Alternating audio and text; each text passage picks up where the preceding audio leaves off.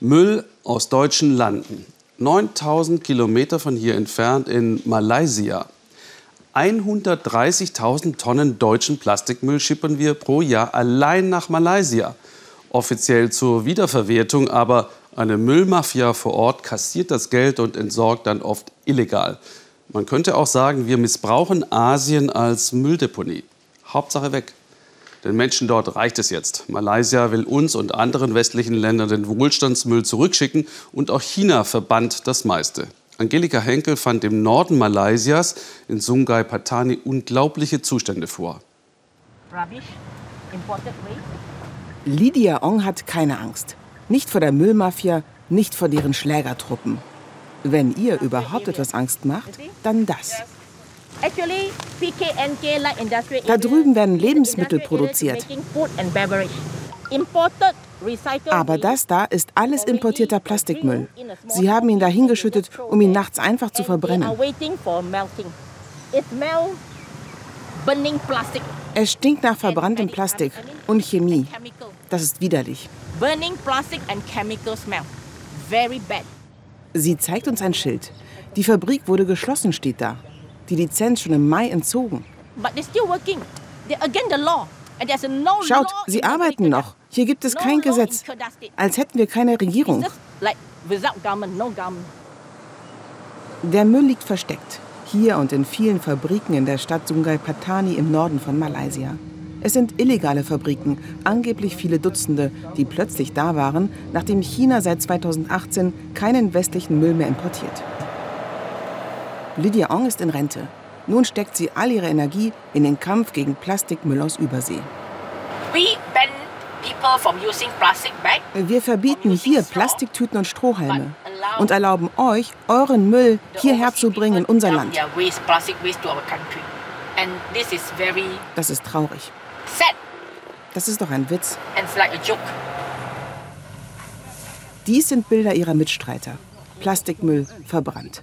Abgefackelt irgendwo in der Natur oder in Fabriken ohne Lizenzen, die es eigentlich gar nicht geben dürfte. Beißender Rauch liegt über der Stadt. Diese Familie hat lange gespart. 200.000 Ringgit, rund 44.000 Euro haben sie zusammengekratzt für ihr Reihenhäuschen. Vor einem Jahr begann das Unheil. Die Fabrik gegenüber stieg ins Müllgeschäft ein. Die Betreiber verwerten einen Teil, den Rest verbrennen sie direkt neben dem Wohngebiet. Die Regierung hat ihnen sogar schon vor Wochen den Strom abgeschnitten. Aber der Albtraum für die Anwohner, der hört nicht auf. Wir haben auch Angst vor den Schlägerbanden, die sie uns auf den Hals hetzen. Sie beobachten uns, wollen nicht, dass wir Fotos machen von der Fabrik. Wer den Mund aufmacht, wird eingeschüchtert. Das erzählen sie uns hier. Einmal sei ein Wachmann den ganzen Abend draußen vor dem Haus gestanden. Mit ihrer Tochter musste sie ins Krankenhaus. Asthmaverdacht. Husten, hohes Fieber. Sie darf jetzt nur noch selten raus zum Spielen.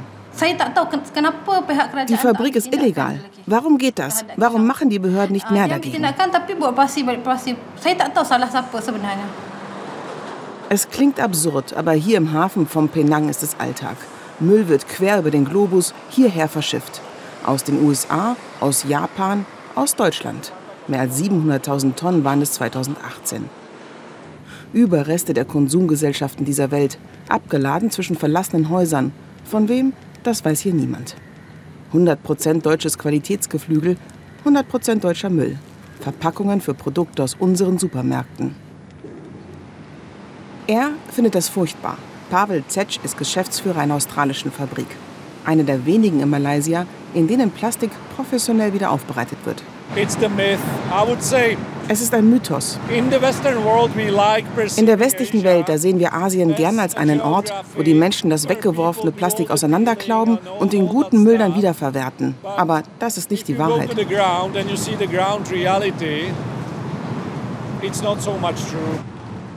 In dieser Fabrik wird das Plastik gemischt, untersucht, geschreddert und später für den Straßenbau aufbereitet, als Beimischung für Asphalt. Für ihn ist klar, Wer solchen Müll nach Asien exportiert, der ist nicht naiv. Ich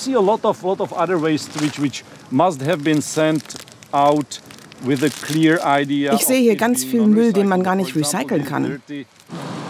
Zurück im Ort Sungai Patani im Norden von Malaysia. Donnerstags stellen die Anwohner ihre Tonnen vor die gepflegten Grundstücke. Nachts brennt in den Fabriken der Müll aus dem Westen. Jantei und ihre Tochter verbringen die Tage hier drinnen, mit Luftbefeuchtern, ohne Sonnenschein. Das Mädchen geht seit vier Monaten nicht in den Kindergarten. Das ist besser für sie.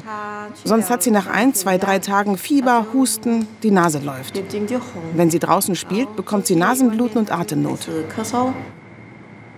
Für hochallergische Menschen ist das Leben hier zur Qual geworden, sagt sie. Und auch Rentnerin Lydia Ong trägt draußen nur noch eine Maske. Die Luft kratzt sie beim Atmen in der Kehle. Germany friend, please Bitte, deutsche Freunde, sagt eurer Regierung, sie soll verbieten, dass euer Müll hierher kommen darf. Wir haben genug. Wir leben in einer kleinen Stadt. Wir haben hier keinen Platz für euren Müll.